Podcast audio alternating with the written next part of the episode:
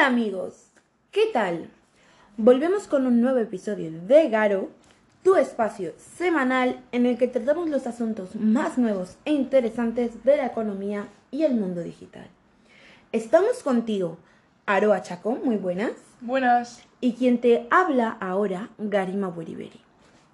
Hoy vamos a hablar sobre el sistema fiduciario y te estarás preguntando por qué no te suena mucho el sistema fiduciario en el contorno de la economía. Pues bueno, es el cual en el que se basa la fe de la comunidad, es decir, que no respalda por metales preciosos ni nada que no sea una promesa de pago por parte de la entidad emisora. Eh, nunca debe confundirse con el dinero fiat, que es el emitido y el validado de forma legal por el gobierno. Y algunos ejemplos del dinero fiat son el dólar estadounidense, el euro y, todos, y todas las otras monedas de reserva. Ahora eh, vamos a hablar con la economista Aroa Chacón. Muy buenos días, Aroa. Buenos días, encantada de estar aquí.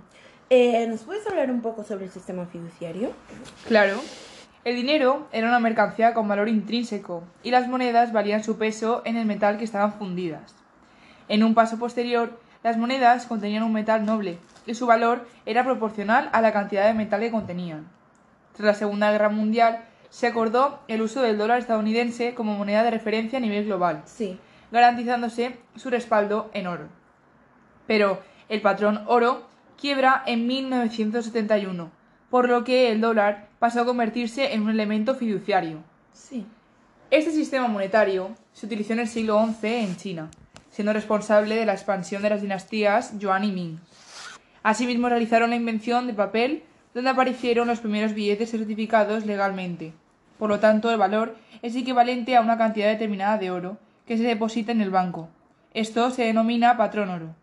La era contemporánea del dinero fiduciario comenzó con el Nixon Shock de 1971 y terminó con el sistema patrón oro de respaldo en metales preciosos del dólar estadounidense según los acuerdos de Bretton Woods. Con ello inició también la fluctuación de las divisas, que basan su valor en relación al valor de las demás, y con ello el altamente voluble y lucrativo mercado de divisas, que mueve alrededor de 3 billones de dólares al día. ¡Tres billones! ¡China! Yuan y Ming. Muy interesante. Ahora podrías decirme una de las ventajas del sistema fiduciario, por favor. Claro, una de las ventajas es que la moneda fiduciaria no es un recurso escaso como puede ser el oro. El cuadro del Banco Central tiene un mayor control sobre su oferta y su valor. Asimismo, la oferta de la moneda ciudad ya está regulada y controlada por el gobierno. Gracias a todo esto existe un menor riesgo. Menor riesgo. Claro. ¿Nos puedes dar eh, algunos ejemplos del dinero fiduciario? Claro, el dinero fiduciario es el tipo de dinero más usado y aceptado en países de todo el mundo. Es compatible con múltiples redes de pago y permite el cambio de divisas en todo el mundo, lo que facilita las cosas enormemente a la hora de viajar. Las tarjetas de crédito, los pagarés, las transferencias internacionales son ejemplos de dinero fiduciario. Las tarjetas de crédito. Madre mía, eso no lo diferenciaba.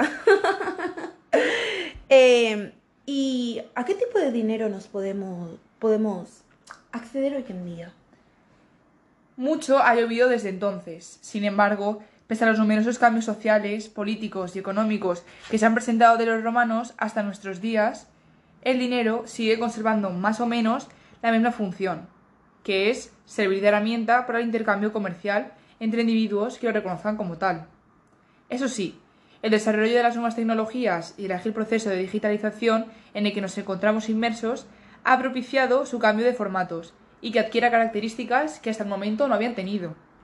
Hay que tener en cuenta, además, el sistema económico mundial, los mercados en los que se mueve el capital y las dinámicas o transacciones entre agentes y usuarios. Así las cosas, hoy día reconocemos algunos tipos de dinero como los siguientes. Dinero fiduciario, que es el dinero que utilizamos cotidianamente. Su valor, recordemos, no está en sí mismo ni en los materiales de los que están hechos los billetes o las monedas. Representan un determinado valor establecido por alguna autoridad financiera en ciertos espacios o mercados, y el cual se respeta. El dinero fiduciario es, ante todo, el resultado de un pacto social. Otro sería el dinero de mercancía. En este caso, si hablamos de un dinero con valor en sí mismo o que al menos representa un valor establecido. No es una representación arbitraria de un valor, tal como si sucede con el dinero fiduciario, sino que hay una equivalencia exacta entre lo que vale y lo que representa en un contexto determinado. Los ejemplos clásicos del dinero de mercancía son el oro y la plata. Otro sería el dinero legal. Más que un formato de dinero, se trata de una denominación que engloba todas aquellas monedas emitidas por una autoridad o entre facultado para ello, como por ejemplo los bancos centrales o las casas de la moneda de ciertos países. El dinero legal es aceptado por todos los miembros de una comunidad y además tiene el respaldo de dichas autoridades. Se considera dinero legal a todo aquel que carezca de dicho respaldo y no cumpla las pautas mínimas de fabricación, como es el caso de los billetes falsos. El dinero bancario es originado por entidades bancarias, financieras o entes privados, casi siempre bajo una lógica interna y que busca representar los créditos contraídos por los clientes en momentos determinados. El dinero pagaré eh, son documentos impresos o textos que respaldan un valor que debe ser pagado al portador. Dichos documentos tampoco tienen valor en sí mismo y su función es autorizar los pagos. El ejemplo más conocido son los talones o también llamados cheques.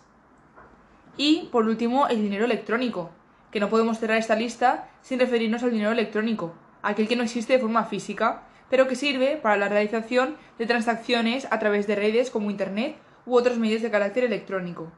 En los últimos años hemos apreciado un rápido auge de este tipo de dinero, que supone numerosas ventajas como el ahorro de tiempo, recursos y sobre todo la superación de barreras geográficas.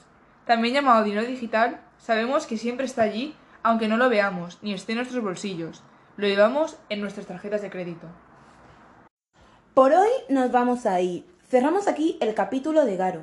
Recuerda que puedes suscribirte a todos los podcasts de Garo en Evox, Apple Podcast, Spotify y si quieres puedes también contactarnos a través del correo electrónico garopodcast.gmail.com y envíanos tus sugerencias y opiniones para saber qué tal os ha parecido este podcast de esta semana. Nos volvemos a encontrar dentro de siete días. Un abrazo y saludos.